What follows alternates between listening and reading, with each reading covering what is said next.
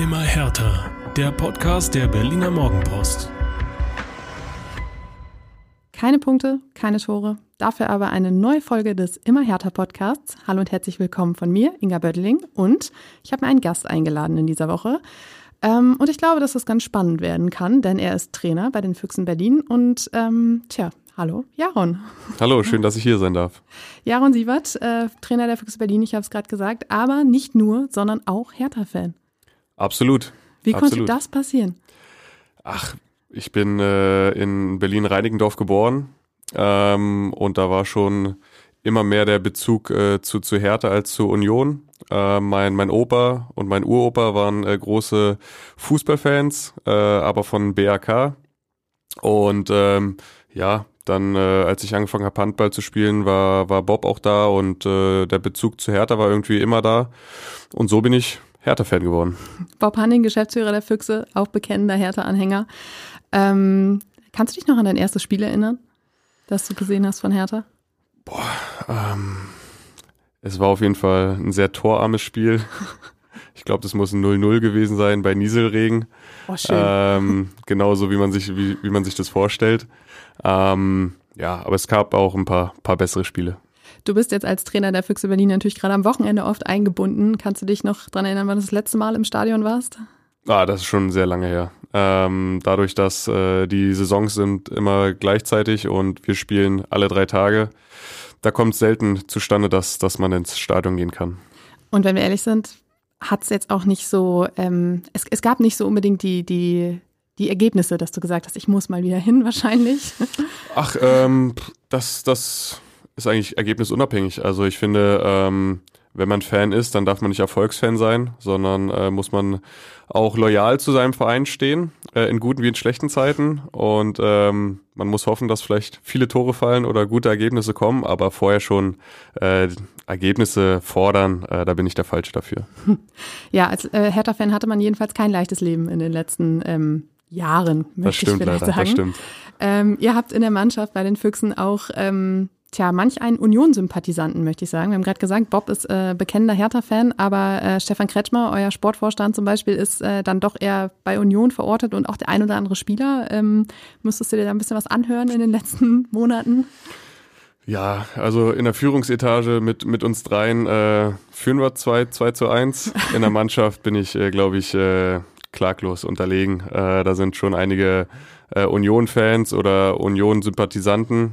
Ähm, ja, da wird dann schon manchmal ein bisschen gepiesackt oder hast schon ein Ergebnis gesehen irgendwie nach dem Spiel und ja, da höre ich dann lieber manchmal nicht zu. Aber als Trainer sitzt man ja auch am längeren Hebel, ne? Dann wird halt noch mal ein bisschen gelaufen oder so. Ich würde es gerne machen, aber äh, das ist dann, glaube ich, auch kontraproduktiv. Aber du hast vorhin im Vorgespräch gesagt, dass äh, zumindest euer Physio auch Hertha-Fan ist. Ja, ja, ich war überrascht. Äh, er kommt gar nicht aus, aus Berlin, ähm, lebt jetzt schon äh, einige Jahre hier und äh, sind wir ins Gespräch gekommen und er ist wirklich auch Hertha-Fan, ja. Es gibt sie also doch noch, die Fans von außerhalb. Ja, es ist tatsächlich, ich habe es gerade gesagt, nicht so einfach im Moment Hertha-Fan zu sein. Äh, am Freitag setzte es die zweite Niederlage im zweiten Saisonspiel, ein 0 zu 1 gegen Wien Wiesbaden, ähm, ein Last-Minute-Gegentor in der 92. oder in der zweiten Minute der Nachspielzeit. Ähm, eine Entscheidung ganz erst am Ende, das kennst du aus dem Handball auch, aber da ist es irgendwie normaler, ne? Ähm, ja, also dass wirklich in allerletzter Sekunde oder in letzter Minute ähm, Spiele entschieden werden, kommt im Handball, glaube ich, schon häufig vor. Ähm, ist uns letztes Jahr eigentlich nicht so gravierend passiert. Ähm, bei Hertha ist es irgendwie schon so ein kleines Spiegelbild der letzten Saison auch. Äh, wären da die ein oder anderen Gegentore spät nicht gefallen, würden wir jetzt in der ersten Liga, glaube ich, noch stehen und nicht in der zweiten. Ja, ich glaube, da könntest du recht haben.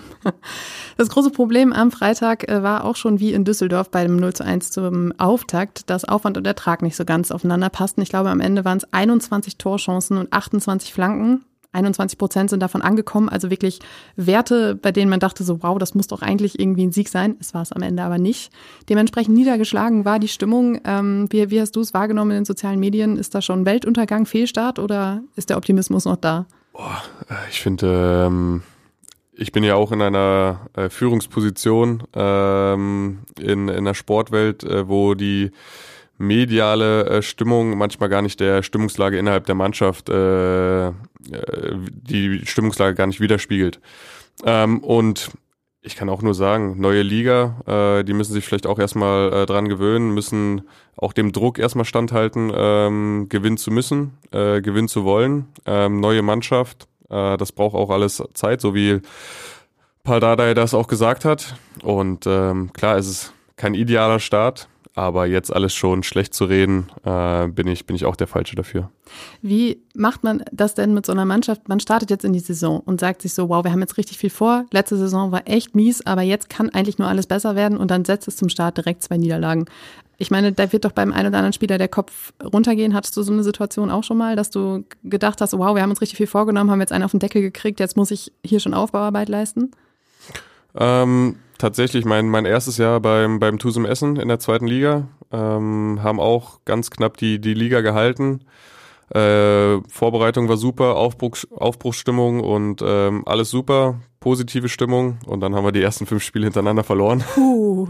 Also ähm, da, da musste man dann auch äh, einiges äh, an Aufbauarbeit oder an Zielstrebigkeit, an Fokussierung auf die langfristigen Ziele legen äh, und nicht die kurzfristigen Ziele ähm, über, über alles andere stellen. Äh, weil am Ende zählt halt der Prozess. Äh, und solange man im Training arbeitet und äh, beieinander bleibt und nicht gegeneinander sich stellt, dann äh, wird das automatisch irgendwann zum Erfolg führen, weil ähm, die Anlagen sind dabei härter. Äh, da bin ich äh, von überzeugt. Äh, der Zuschauer-Fanzuspruch war überragend im Dauerkarten-Vorverkauf. Zuschauerzahl war auch super jetzt äh, am Wochenende. 40.000 waren's. Ja, ähm, von daher sind das alles äh, schon mal Daten, die, die für viel mehr hoffen lassen. Ähm, aber irgendwann muss es natürlich auch in Ergebnisse umgemünzt werden. Dann darfst du jetzt den ultimativen Mutmacher bringen. Wie ist es bei euch nach den fünf Niederlagen zum Auftakt ausgegangen? Ähm, wir haben uns gefangen. Wir haben dann, glaube ich, ähm, ja, die nächsten dann haben wir eins gewonnen, eins unentschieden gespielt, dann kamen wieder ein paar Niederlagen, muss ich sagen. Ähm, aber am Ende sind wir im einstelligen äh, Bereich äh, gelandet. Ich glaube, äh, neunter oder so geworden. Also das war alles, alles in Ordnung. Da siehst du.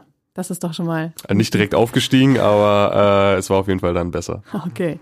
Pardadei hat auch gesagt, du hast es vorhin schon angesprochen, das ist ein neuer Kader, das braucht Zeit. Ähm, die Mannschaft gehörte immer zur Verliererseite. Dann hat er eine kurze Pause gemacht, meinte, jetzt gehören wir zwar immer noch zur Verliererseite, aber wir brauchen einfach einen Befreiungsschlag. Und ähm, diesen Befreiungsschlag, den haben ganz viele Spieler auch als Dosenöffner bezeichnet. Es braucht halt dieses eine Tor. Ein Problem, das ihr im Handball nicht unbedingt habt, da fallen ein paar mehr in einem Spiel. Aber ähm, ja, es ist halt wirklich einfach dieser letzte Pass, dieses, dieses, dieses letzte Quäntchen Glück vielleicht auch, das du brauchst, um diesen Ball da vorne reinzudrücken, das ist halt irgendwie im Moment nicht da. Aber nichtsdestotrotz, es geht ja weiter. Ähm, und deshalb, dass du uns jetzt nochmal kurz sagen, wo, wohin es geht diese Saison. Für Hertha? Ja. Ähm, ich finde, es ist äh, eine sehr, sehr starke zweite Liga. Ähm, mit HSV, mit Schalke, mit St. Pauli, äh, mit Hertha. Ähm, alles Mannschaften, die irgendwo oben auch, auch mitspielen wollen oder fast schon gezwungen sind, oben mitzuspielen. Ähm, und hoffentlich wird es am Ende irgendwo eng bleiben. Ähm, ich hoffe auch, dass wir jetzt irgendwo den, den Dosenöffner bekommen, dass wir äh, nicht nur irgendwie uns zum 0-0 mühen, sondern 1-0, 2-0, 3-1 irgendwie schaffen im nächsten Spiel. Ähm, und dann sieht die Welt schon ganz anders aus. Jetzt am Anfang, klar, mit zwei Niederlagen äh, steht man irgendwo unten drin. Ähm, aber die Hinrunde ist noch lang, man kann viele Punkte holen. Und am Ende hoffe ich, dass wir irgendwo so bis zum Ende unter den ersten fünf sind und dann irgendwo um die Relegation mitspielen können oder Platz zwei attackieren können. Für Platz eins fehlt mir ein bisschen die Fantasie, aber alles zwischen äh, zwei und fünf äh, traue ich äh, Hertha auf jeden Fall zu. Im Moment sind es ja, glaube ich, Hansa Rostock und Kiel, die ganz oben mit dabei sind. Also es wird sicherlich noch viel passieren. Ja. Ja, und lass uns mal ein bisschen ähm, über so einige Baustellen beziehungsweise interessante Fakten bei Hertha sprechen. Ähm, der Berliner Weg, den haben wir hier auch schon sehr, sehr häufig äh, besprochen. Ähm, mehr Eigengewächse einbinden, mehr auf die eigene Akademie setzen, mehr Hertha-DNA, Berlin-DNA in der Mannschaft implementieren. Ähm, ihr bei den Füchsen lebt das schon seit vielen, vielen Jahren vor. Die Nachwuchsakademie ist eine der besten in Europa. Ja, äh, Bob Hanning hat das immer als äh, ja sein Baby vorangetrieben, hat das immer entwickelt. Ihr habt auch viele Youngster, du in deiner Profimannschaft auch, ähm, die ja auch gerade U21 Weltmeister geworden sind. Ähm, Warum ist es so wichtig, dass man auch im Verein selbst so einen wirklich leistungsstarken Unterbau hat? Ähm, zum einen für die Identifikation, ähm, die Identifikation mit den äh, Fans, mit den Sponsoren, ähm, weil wir haben auch ein extrem großes regionales Sponsorennetzwerk. Ähm, die Fans, sie kommen aus Berlin hauptsächlich. Ähm, die wollen natürlich auch irgendwo ihre Jungs sehen, die, die aus ihren Stadtteilen kommen oder die aus der Metropolregion Berlin kommen. Ähm, und natürlich Spieler, die die eigene Jugend durchlaufen haben, äh, identifizieren sich sicherlich noch einen Ticken mehr mit dem, mit dem Verein, mit den Zielen, mit der Chance, die sie bekommen. Ähm, ist jetzt nicht so, dass man irgendwie einen von außerhalb holt. Der hat einen klaren Anspruch. Äh, die Anspruchshaltung an ihn ist eine ganz andere. Aber das Thema Identifikation ist, glaube ich, äh, extrem wichtig äh, mit allen Punkten, die ich gerade aufgezählt habe. Du bist selbst ja auch irgendwie in dieser Schmiede entstanden bei den Füchsen, hast ja auch dann quasi davon profitiert, nachher wieder aufgefangen zu werden, als du gesagt hast, Karriere ist vorbei. Ähm, ist das auch was, was so ein Verein dann langfristig eben auf vielen Ebenen voranbringen kann, nicht eben nur im, im Sportlichen in dem Moment? Ähm, ich glaube ja, wenn, wenn, wenn ein Verein eine klare äh, Vision hat, wo, wo es hingehen soll, ähm, mit welchen Leuten, mit, mit welcher Idee dahinter ähm, und diese nicht alle zwei, drei Jahre über den Haufen wirft und sagt, jetzt wollen wir ähm, einen spanischen Trainer, spanische Spielstil, jetzt wollen wir einen äh, englischen Trainer oder einen Premier League Trainer, der eher, eher diese robuste Spielweise hat, ähm, sondern klar sagt, okay, wo soll es hingehen? Ähm, ich bin der Meinung, hätte man Paldadei damals nicht entlassen, wäre es äh, schon besser gelaufen. Ähm, dieses ganze Hin und Her und ähm, mal ja, mal nein und äh, dann hat es doch nicht gereicht. Ähm, war, glaube ich, auch nicht glücklich. Ähm, und von daher hoffe ich, dass jetzt alle äh, an einem Strang ziehen, äh, eine klare Vision haben, wo es hingehen soll. Ähm, bei den Füchsen sieht man, dass es funktionieren kann. Ähm, wir haben jetzt auch wieder, ich glaube, drei, vier, fünf, fünf 2002er Jahrgänge jetzt in der Vorbereitung dabei gehabt. Ähm, also es kann funktionieren. Ähm, man muss halt nur den Mut haben. Und die Geduld, oder? Geduld natürlich auch. Man darf äh, den jungen Spielern nicht direkt zu viel ähm, Druck auferlegen. Ähm, dafür hat man die gestandenen Spieler, die müssen die Leistung bringen, die müssen sie mitziehen. Aber man muss natürlich den jungen Spielern auch den Freiraum geben, Fehler zu machen, auch Verantwortung zu übernehmen, in dem Rahmen, wie sie sie auch übernehmen wollen und können. Ähm, aber das wird halt auch nicht innerhalb der ersten fünf Spiele passieren. Ne? Das muss auch jedem bei Hertha klar sein, das muss jedem bei uns klar sein. Das ist ein langer Prozess und am Ende der Saison sind hoffentlich alle besser geworden und haben einen großen Anteil an, an den Erfolgen gehabt. Ich finde gerade auch, ähm, was das Körperliche angeht, sieht man oft, dass äh, die jungen Spieler dann auch noch ein bisschen aufholen müssen. Also ich finde jetzt gerade bei Benze Dardai sieht man es, der ist dann noch im Gegensatz mit seinen 17 Jahren zu, keine Ahnung, so einem gestandenen Mittelfeld, ein Mann aus Wiesbaden, schon, schon ein bisschen, ja, schlecht weggekommen, sage ich mal. Mhm. Und äh, das ist ja auch was, was die jungen Spieler an Erfahrung mitnehmen müssen, dass sie sagen, okay, ich habe zwar die spielerische Anlage, aber ich brauche jetzt auch noch ein bisschen körperlich Entwicklung. Das hattet ihr, glaube ich, bei den Füchsen auch, dass manch einer wirklich spielerisch extrem auf hohem Niveau war, aber in der Bundesliga körperlich echt ein bisschen, ja, Schwierigkeiten hatte. Ja, ja, absolut. Ähm, aber das ist halt auch ein Prozess, den man ähm, nicht wirklich extrem beschleunigen kann. Ähm, das ist natürlich zum einen der Hormonhaushalt, aber das ist auch einfach langfristige Entwicklung. Also man kann jetzt nicht äh, innerhalb von, oder kann man schon innerhalb von sechs Wochen, acht Wochen fünf Kilo Muskeln draufpacken, aber dann kriegt man auf jeden Fall Probleme mit den Sehnen, mit den, mit den Gelenken, weil die müssen halt auch mitwachsen und das ist ein langfristiger Prozess. Und das meine ich halt, mit einer Saison, zwei Saisons Zeit geben, ähm, Entwicklung, einfach dem, äh, dem Prozess vertrauen. Ähm, die Jungs wollen alle, da bin ich überzeugt, bei Hertha genauso wie bei uns. Ähm, also muss man sie halt bestmöglich fördern und fordern ist ja auch ein Motivationsgrund zu sagen, hey, hier ist die Durchlässigkeit von, vom Nachwuchs zu den Profis viel höher als bei manch anderen Vereinen. Bleibt lieber bei uns, hier habt ihr die Chance, mhm. schnell oben anzukommen. Absolut und ich finde, ähm, in der Jugendarbeit sieht man ja auch die Erfolge bei Hertha. Ähm, sie spielen äh, in der deutschen Meisterschaft immer, immer lange mit, ähm, haben eine super Akademie, ähm, super duale Förderung. Ähm, warum, warum sollte man da nicht auch jetzt noch mehr, mehr drauf setzen? Du hast vorhin ähm, auch die Identifikation mit den Sponsoren angesprochen. Ihr habt gerade viele regionale Sponsoren ähm, hier in Berlin. Hertha hat jetzt gerade letzte Woche ähm, seinen neuen Hauptsponsor vorgestellt mit Crazy Buzzer, ein äh, Online-Wettenportal, das extrem viel ähm, negatives Echo bei den Fans ausgelöst hat, weil eben auch Präsident Kai Bernstein ähm, bei seiner Wahl vor gut einem Jahr noch gesagt hat, Sportwettenkohle, darauf verzichten wir. Ist natürlich schwierig, wenn man dann in der Realität ankommt und sieht, okay, wir sind gar nicht so attraktiv als Partner im Moment, wir müssen nehmen, was wir kriegen können. Jetzt ist es ein Sportwettenanbieter, die Fans haben sehr viel gepfiffen am Freitag, ähm, hatten auch sehr viele Banner in der Ostkurve, um zu sagen, so hey, damit gehen wir echt nicht konform. Ähm, ist das auch echt ein wichtiger Punkt zu sagen, okay, die Sponsoren sind äh, mit uns auf einer Linie? Absolut. Ähm, klar gibt's im Fußball, im Handball weniger. Ähm, die Diskussion über Sponsoren, Hauptsponsoren, äh, ähnliches, ähnliche Diskussion gab es auch bei Bayern äh, Katar Airways oder generell die, die Investition von Katar.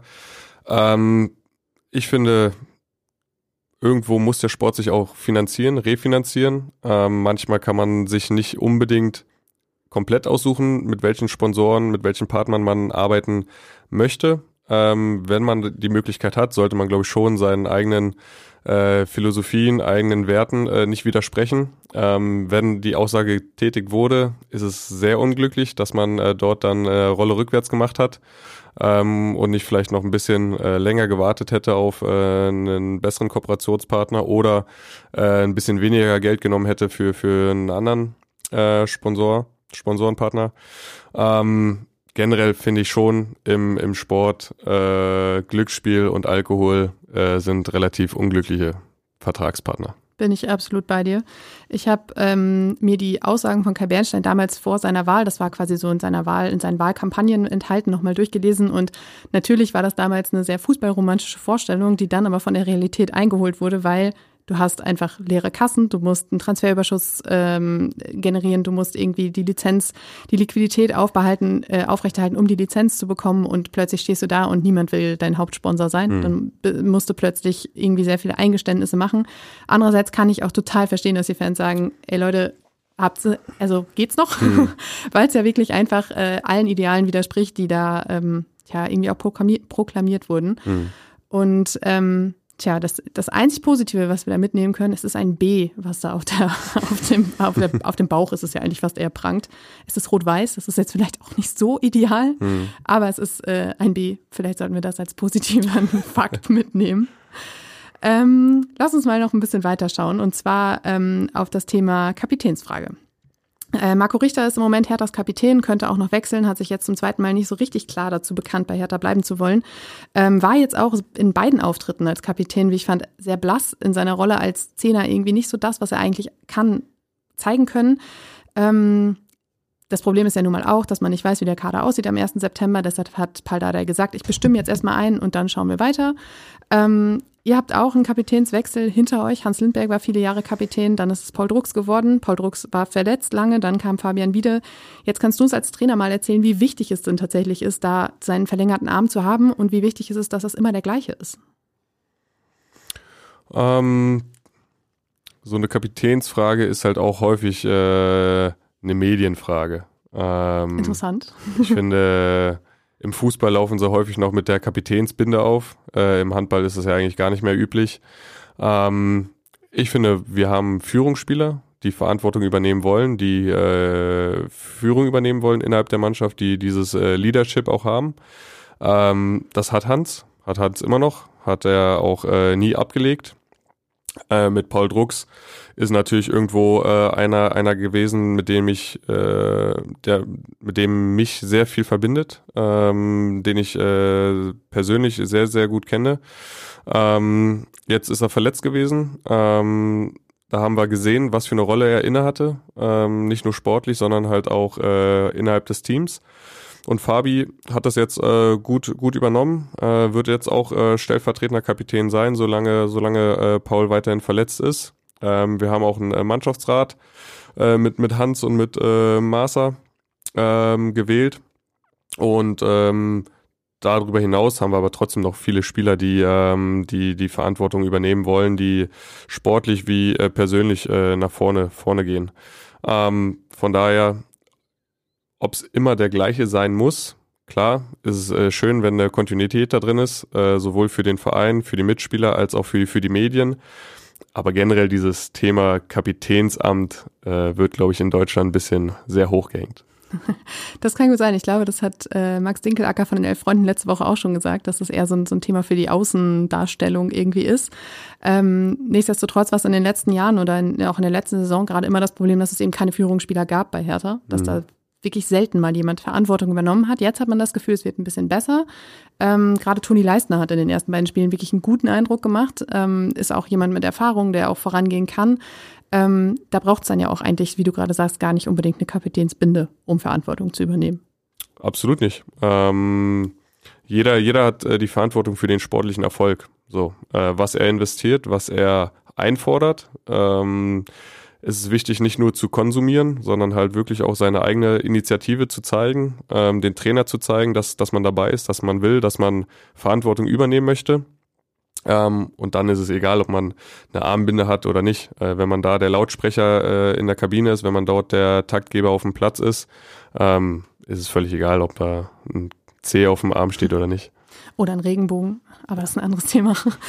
ähm, lass uns mal über das Thema Erwartungshaltung sprechen, Jaron. Ihr seid äh, in der vergangenen Saison Dritter geworden. Äh, zwischendurch sah es so aus, als hättet ihr auch gute Chancen auf die Meisterschaft, auf die Champions League-Qualifikation. Dann gab es ein paar ärgerliche Niederlagen, die euch diesen Traum irgendwie ein bisschen versaut haben. Dafür seid ihr dann noch äh, European, European League-Sieger geworden. Ähm, es war auch für dich der erste Titel, der erste Titel für die Füchse seit, ich glaube, äh, fünf Jahren war es. Mhm. Ähm, jetzt geht bald die neue Saison wieder los. Ähm, und die Erwartungen von außen, da sind wir auch wieder beim Thema Außendarstellung nach draußen, was, was kommt von, von außen auf den Verein irgendwie zu. Ähm, da ist jetzt viel Erwartung da, viel Druck vielleicht auch. Wie managt man das? Ähm, genauso wie ich es vorhin schon äh, teilweise angerissen habe. Ähm, klar, Erwart Erwartungshaltungen von außen ähm, sind, sind immer auch gut. Ich finde, ich versuche sie immer als positiv zu, zu vermitteln, weil ähm, die Menschen, die diesen Druck auf uns ausüben oder aufbauen, die glauben ja daran, dass wir das erreichen können. Die äh, bauen nicht diese, diese Erwartungshaltung auf, weil sie sagen, äh, okay, mal gucken, das ist so das Beste, was sie machen können, sondern es sind häufig auch äh, realistische Erwartungshaltungen.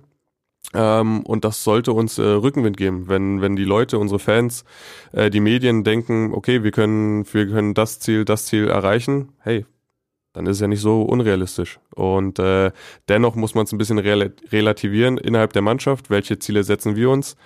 Ähm, langfristige Ziele, aber kurzfristige Ziele, Etappenziele äh, sind immer wichtig, ähm, weil so eine Saison ist extrem lang und wenn man sagt, okay, man möchte am Ende ähm, Ziel XY erreichen und vergisst dann aber Tag für Tag zu arbeiten oder Spiel für Spiel zu spielen, dann, dann verliert man halt äh, seine Etappenziele aus, aus, aus den Augen. Und dann ist es halt extrem schwer, sich jedes Mal wieder neu zu motivieren, weil das Ziel, was man ganz am Ende hat, äh, ist halt in extrem weiter Ferne. Bei Hertha ist jetzt eben auch das Problem, dass man als Absteiger aus der Bundesliga immer auch der erste Kandidat oder Favorit auf den Wiederaufstieg ist. Das sieht jetzt nach zwei Spieltagen natürlich gerade nicht so doll aus, wenn man auf die Tabelle guckt. Aber äh, du hast gerade gesagt, es ist ja irgendwie auch was Motivierendes, wenn von außen die Vorstellung kommt oder der, der Glaube kommt, dass es funktionieren kann. Das schürt aber halt auch einfach sehr viel Enttäuschung, wenn es dann eben nicht der Fall ist, was man ja bei Hertha im Moment sieht. Ich meine, von den Verantwortlichen kam noch kein offiziell formuliertes Ziel in diesen, wir haben es letzte Woche schon mal angesprochen, in diesen Unterlagen, die den Anleihegläubigern des Nordic Bonds vorgelegt wurde, stand aber was von Wiederaufstieg. Das ist natürlich nach außen gedrungen. Alle haben gesagt, okay, das braucht es auch für die finanzielle Sicherheit des Vereins. Und wenn das jetzt eben nicht klappt, ist natürlich die Enttäuschung noch mal größer. Das ist aber ja auch so eine, so eine Balance, die man irgendwie moderieren muss. Absolut. Ähm, auch da wieder Beispiel HSV. Ähm, die sind noch nie abgestiegen, Bundesliga Dino, ähm, haben sich auch vorgestellt, okay, zweite Liga, so schwer kann es nicht sein, steigen wir direkt wieder auf. Ähm, jetzt sind sie ein paar Mal in der Relegation gescheitert. Also auch wenn man eine gute Saison spielt oder eine überragende Saison spielt und dann Relegation spielen muss, ist da immer noch ein Erstligist, der auch in der Liga bleiben möchte. Also ist es ein extrem weiter Weg. Ähm, viel muss passen. Ähm, ich finde, da sollte man dem Verein auch die Zeit geben. Klar, finanzielle äh, Stricke könnten das Ganze zum Scheitern bringen, eventuell. Da bin ich, bin ich äh, nicht, nicht äh, tief genug drin. Ähm, aber wenn es dieses Jahr nicht, nicht äh, klappt, wie ich vorhin schon gesagt habe, langfristige Vision, langfristige Ausrichtung, ähm, nichts übers Knie brechen, was, was äh, jetzt nicht absolut ähm, Sinn macht. Und dann halt dran glauben. Ähm, die Fans müssen, müssen den Verein weiter unterstützen. Ähm, jetzt nicht enttäuscht sein, wenn es äh, am Anfang nicht geklappt hat. Ähm, vielleicht klappt es am Ende. Ich bin fest davon überzeugt, dass, dass äh, wir die Möglichkeit haben. Ähm, aber wenn es dann auch nicht klappt, dann vielleicht im nächsten Jahr. So, ich weiß gar nicht, wie, ob es beim letzten Abstieg direkt Aufstieg wieder gab. Ja. Ja. So, vielleicht klappt es dieses Jahr wieder. Ähm, du hast, als du vorhin HSV gesagt hast, ist mir eingefallen, ihr habt auch einen HSV-Fan im Team, oder? Irgendwo in, in der äh, Betreuungs, äh, im Staff, glaube ich. Ähm, ich erinnere mich nämlich daran, als ihr das Finale in der European League Ende Mai gespielt habt, mhm. äh, war an dem Sonntag ja der letzte Spieltag der zweiten Liga und der mhm. HSV ist ja quasi in allerletzter Sekunde noch da vom äh, zweiten Platz, nein, der dritten Platz, wie war es? Egal. Äh, jedenfalls gerade noch verdrängt worden, Aufstieg war dahin und äh, ich weiß nämlich noch, dass da die Trauer bei einem von euren äh, Mitarbeitern etwas sehr äh, groß war. Und dann kam aber nachher Gott sei Dank der Triumph und ich glaube, dann war es vergessen. Also oh, ich weiß gar nicht. Es kann sein, vielleicht Tobi Hopp von der Geschäftsstelle. Das kann sein. Ähm, kann, kann durchaus sein. Ich weiß nur, dass äh, ein Spieler von uns Stuttgart äh, oh. Stuttgart-Fan ist und ähm, da sind einige Steine dann vom Herzen gefallen, Auch als spannend. sie die Liga gehalten haben. Wie wird man denn Stuttgart-Fan? Habt ihr jemanden aus Stuttgart? Ja, aus dem Süd, äh, süddeutschen Raum haben wir ah. auf jeden Fall welche. Okay. Transferaktivitäten steht noch auf meinem Zettel. Denn ähm, Olli Christensen hat äh, sich wohl doch dazu entschieden zu wechseln. Ähm, der Torhüter war eigentlich ja die ganzen, den ganzen Sommer schon immer ein Ka äh, Kandidat für einen Verkauf. Ähm, jetzt hatte er vor zwei Wochen im Kicker-Interview noch gesagt, ich kann mir gut vorstellen, hier zu bleiben. Ähm, ich habe erste Liga mit Hertha gespielt, ich kann auch zweite Liga mit Hertha spielen.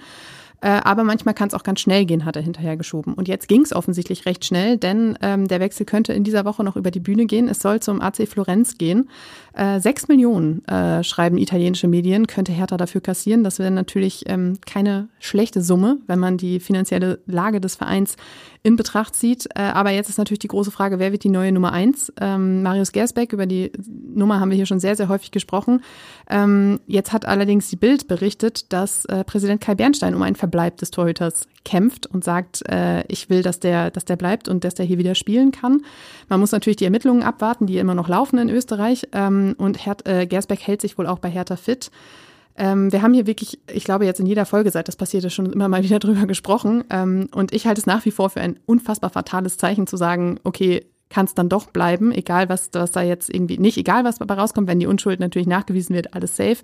Aber ähm, nichtsdestotrotz sind da ja Dinge vorgefallen und er hat sich nachts im Trainingslager aus dem Teamhotel entfernt, unerlaubt und äh, floss auch Alkohol und ja, sind Dinge, die kann man irgendwie wahrscheinlich nicht dulden. Du bist Trainer, wie würdest du mit so einer Situation umgehen?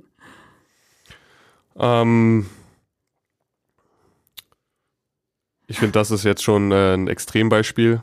Ähm, grundsätzlich hat Gewalt im Sport, außerhalb des Sports nichts zu, zu suchen. Ähm, das ist meine Meinung. Ich, äh, natürlich betreiben wir einen Sport mit Handball, der sehr ähm, körperbetont ist, aber ich, wie ich finde, sehr, sehr fair abläuft. Ähm, es gibt selten Auseinandersetzungen. Ähm, die Spieler geben sich die Hand vorm Spiel, nach dem Spiel bei harten Aktionen. Ähm, und das sollte auch Beispiel für, für die Gesellschaft sein. Ähm, ich habe noch nie Handballfans gesehen, die sich an die Gurgel gehen ähm, oder äh, extreme, äh, extrem gewaltverherrlichende Fangesänge ähnliches äh, rufen oder singen. Ähm, und da ist es natürlich schon keine Vorbildrolle, die, die er jetzt da einnimmt. Ähm, und äh, die Folgen äh, muss man abwarten, was, was genau bei rauskommt ich bin erstmal froh, dass äh, der, der Verletzte ähm, wieder entlassen werden konnte ähm, und jetzt, so weit mein Kenntnisstand ist, äh, keine schwerwiegenden äh, Folgen davongetragen hat. Ähm, aber sollte ein Verhalten eigentlich nicht zu dulden. Ich finde eben auch dieser Punkt äh, Vorbildfunktion. Man redet von Hertha DNA, von Berlin DNA und dann kommt so, so ein Vorfall und man sagt, ja, passt schon, wir brauchen den Torhüter jetzt oder ich habe eine besonders gute Beziehung zu ihm oder was auch immer finde ich einfach ein schwieriges Zeichen nach außen. Ähm, nichtsdestotrotz bleibt natürlich jetzt die Frage, was macht man im Tor, wenn Olli Christensen geht? Man hat noch den 20 Jahre alten Tjag Ernst, äh, der hat in der vergangenen Saison am letzten Spieltag sein Debüt gefeiert. 20 Jahre, das ist natürlich jetzt alles andere als erfahren. Ähm, aber am Wochenende ist Pokal erste Runde, da wird wahrscheinlich nicht viel anderes übrig bleiben, als ihn ins Tor zu stellen. Ähm, und als ich das alles gelesen habe und mich auf unseren äh, Podcast vorbereitet habe, ist mir aufgefallen, dass äh, ja auch ihr in der vergangenen Saison mal eine schwierige Situation mit den Torhütern hatte. Ähm, beide waren, glaube ich, verletzt. Dejan Milosavljev, Viktor Kireev und äh, dann ähm, war es, glaube ich, Lasse Ludwig. Ja.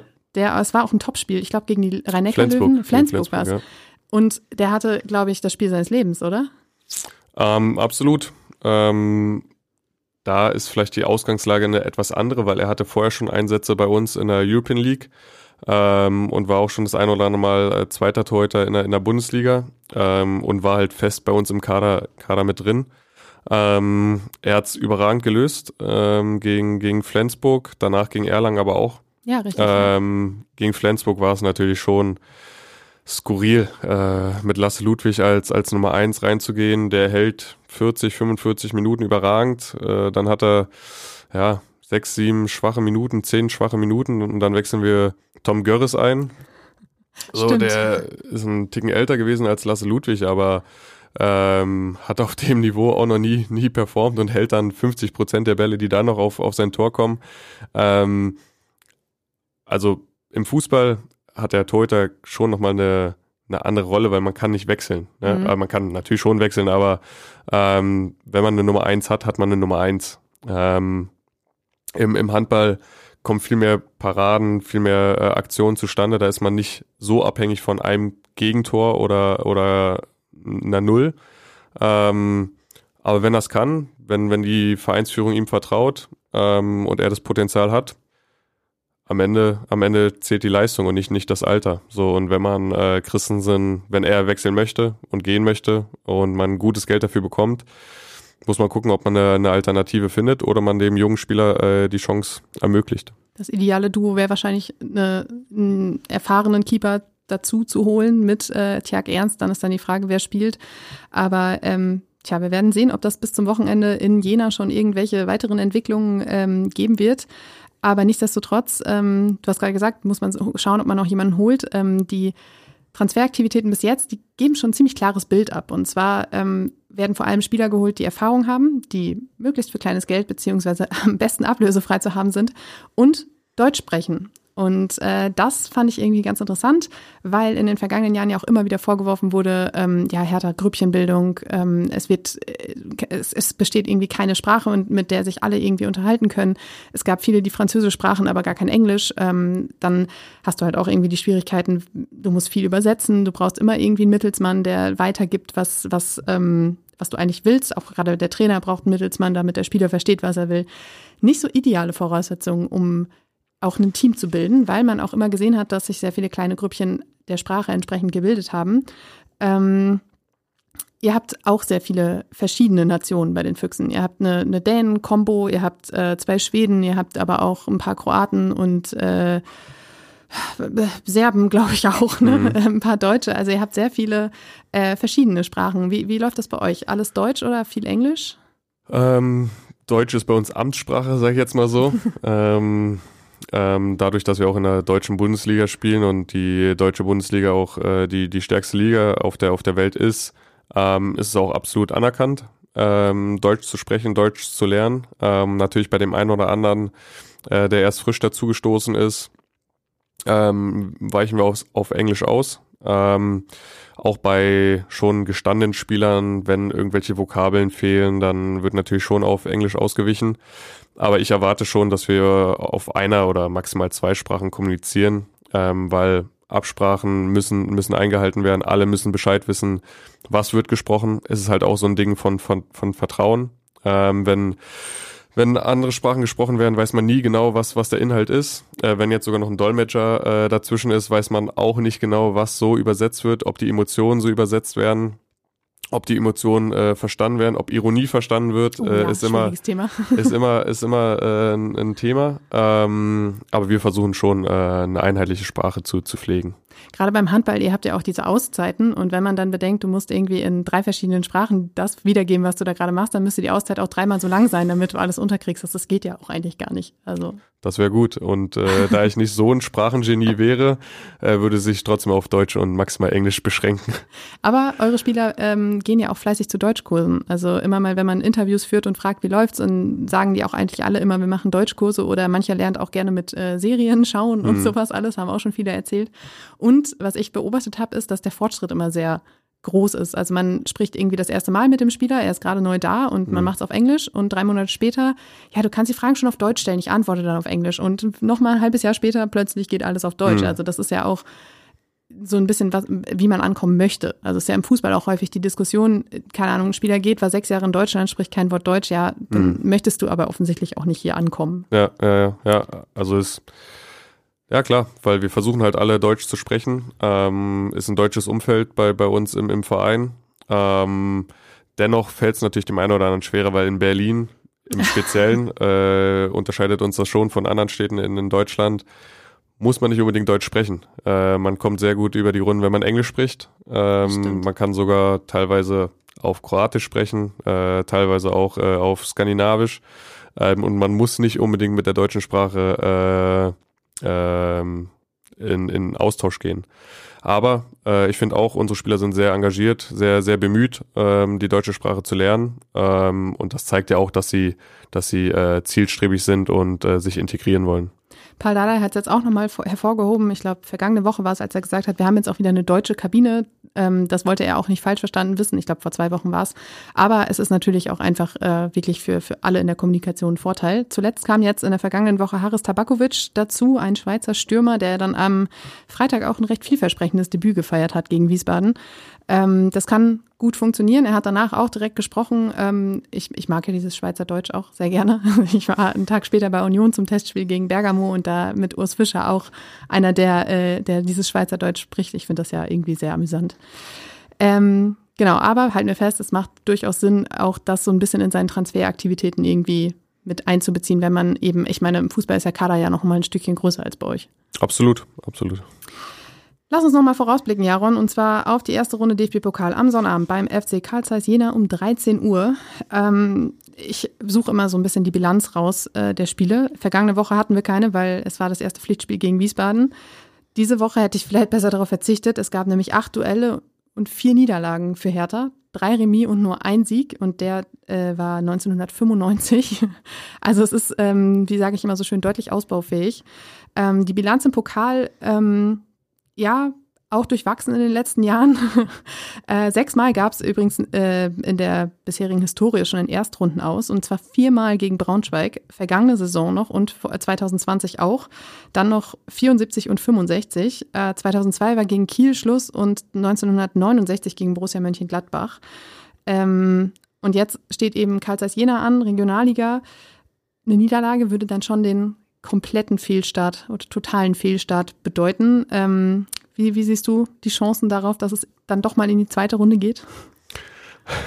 Es ist ja vom, vom Finale zu Hause äh, träum, träumen wir irgendwie alle. Ähm, ist ein weiter Traum. Äh, hoffentlich wird es nicht zum Albtraum, aber ähm, Karl Zeiss Jena ist sicherlich auch eine Mannschaft, die, die äh, eine gute Qualität hat. Ähm, ich glaube aber, dass wir, wie ich vorhin schon gesagt habe, ein 3-1 machen und äh, verdient in die nächste Runde einziehen, ohne Elfmeterschießen, sondern relativ früh 1-0, dann vielleicht ein 1-1 und dann zwei Dinger hinten rauf und dann ist es in der 80. Minute entschieden.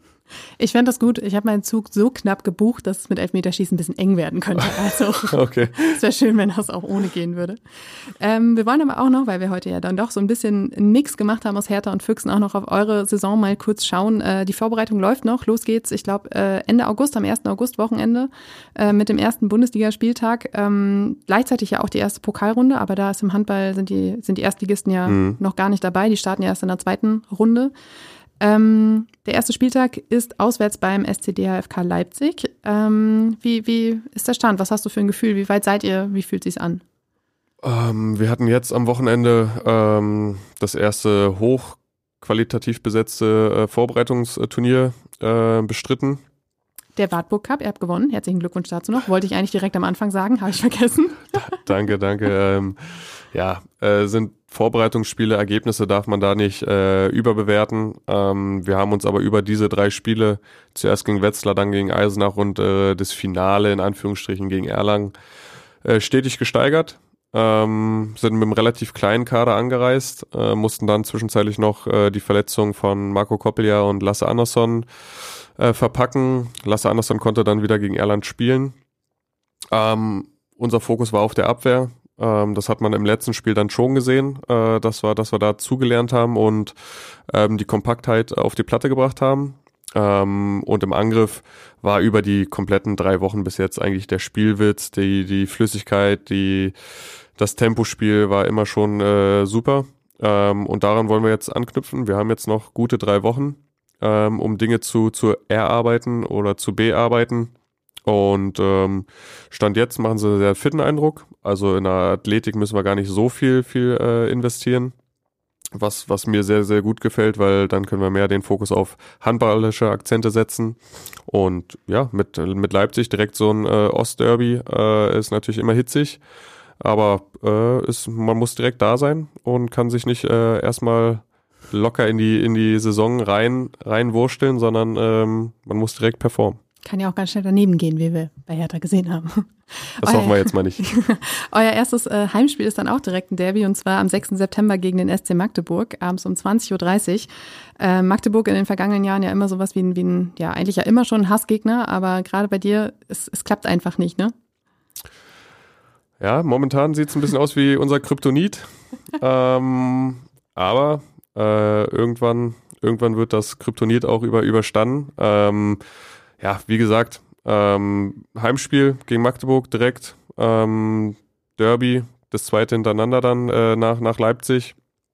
Ähm, volle Halle, bin ich mir, bin ich überzeugt davon. Ähm, die Stimmung letztes Jahr war super. Ähm, die Fans haben uns halt auch zu den Siegen zu Hause getrieben. Ähm, letztes Jahr haben wir nur ein Spiel zu Hause verloren. Ähm, und die Bilanz wollen wir, wollen wir aufrechterhalten. Ähm, Heim, Heimstärke ähm, wieder zeigen. Und ähm, ja, wieso nicht dieses Jahr? Dieses eine verlorene Spiel. Ich muss leider noch kurz einmal reinbohren, war gegen Magdeburg. Aber ähm, ja, Champions League-Sieger, äh, auch keine, kein, kein, keine Laufkundschaft in dieser Saison, aber ihr äh, werdet euch eventuell auch noch woanders über den Weg laufen, und zwar bei der Clubweltmeisterschaft, mhm. ähm, für die ihr eine Wildcard bekommen habt. Äh, ein, ein weitere, eine weitere Chance ja eigentlich auch auf einen Titel, neben der European League, wo ihr wieder antretet, äh, dem Pokal, bei dem es ja auch immer, also bei euch ist es ja ähnlich wie bei Hertha, man möchte eigentlich ja auch immer möglichst weit kommen. In den letzten Jahren war immer recht, recht frühzeitig Schluss. Ähm, wie, wie sind die Ambitionen verteilt diese Saison? Ähm, ich habe es schon dem, dem einen oder anderen Medienvertreter gesagt. Äh, wir, wir werden versuchen, an allen drei Wettbewerben, jetzt vier Wettbewerben, bestmöglich äh, abzuschneiden, eine, eine bestmögliche Rolle zu spielen. Ähm, die Vor Voraussetzungen sind vielleicht etwas schlechter als letztes Jahr ähm, mit, mit der Verletzung von Paul und mit dem Abgang von, von Jakob. Aber umso mehr äh, freue ich mich darauf, ähm, die Mannschaft, die wir haben, äh, bestmöglich zu formen, zu fördern, ähm, als, als Einheit aufzutreten. Und dann, dann bin ich fest überzeugt, dass wir auch in allen drei beziehungsweise vier Wettbewerben eine gute Rolle spielen können. Ähm, natürlich, wenn man einen Titel geholt hat, möchte, den, möchte man den Titel verteidigen. Ähm, in der kommenden Saison ist die European League nochmal reformiert worden. Ähm, der Spielmodus ist schon anspruchsvoller. Ähm, die Mannschaften sind stark. Aber nichtdestotrotz äh, wollen wir das natürlich äh, uns auf die Fahne schreiben, den, den Titel zu verteidigen ähm, und bei den anderen Wettbewerben ja, bestmöglich äh, am Ende abschneiden. Ihr da draußen habt es gehört. In Berlin kann man äh, nicht nur Fußball gucken, sondern auch Spitzenhandball. Also, äh, wie gesagt, 6. September, erstes Heimspiel in der Max-Schmeling-Halle. Ähm, Jaron, ich danke dir. Das hat ganz viel Spaß gemacht heute, auch mal so eine andere Perspektive auf diese ganzen Themen zu bekommen. Ich hoffe, dir hat es auch gefallen. Danke für die Einladung. Sehr gern. Äh, euch da draußen, vielen Dank fürs Zuhören. Wir hören uns dann am 14. August, nächste Woche Montag wieder, dann natürlich mit einer ausgiebigen Analyse des äh, Pokalwochenendes, das dann hoffentlich auch den ersten Sieg der Saison ähm, mit sich brachte. Wir werden das verfolgen und bis dahin wünsche ich euch eine schöne Woche.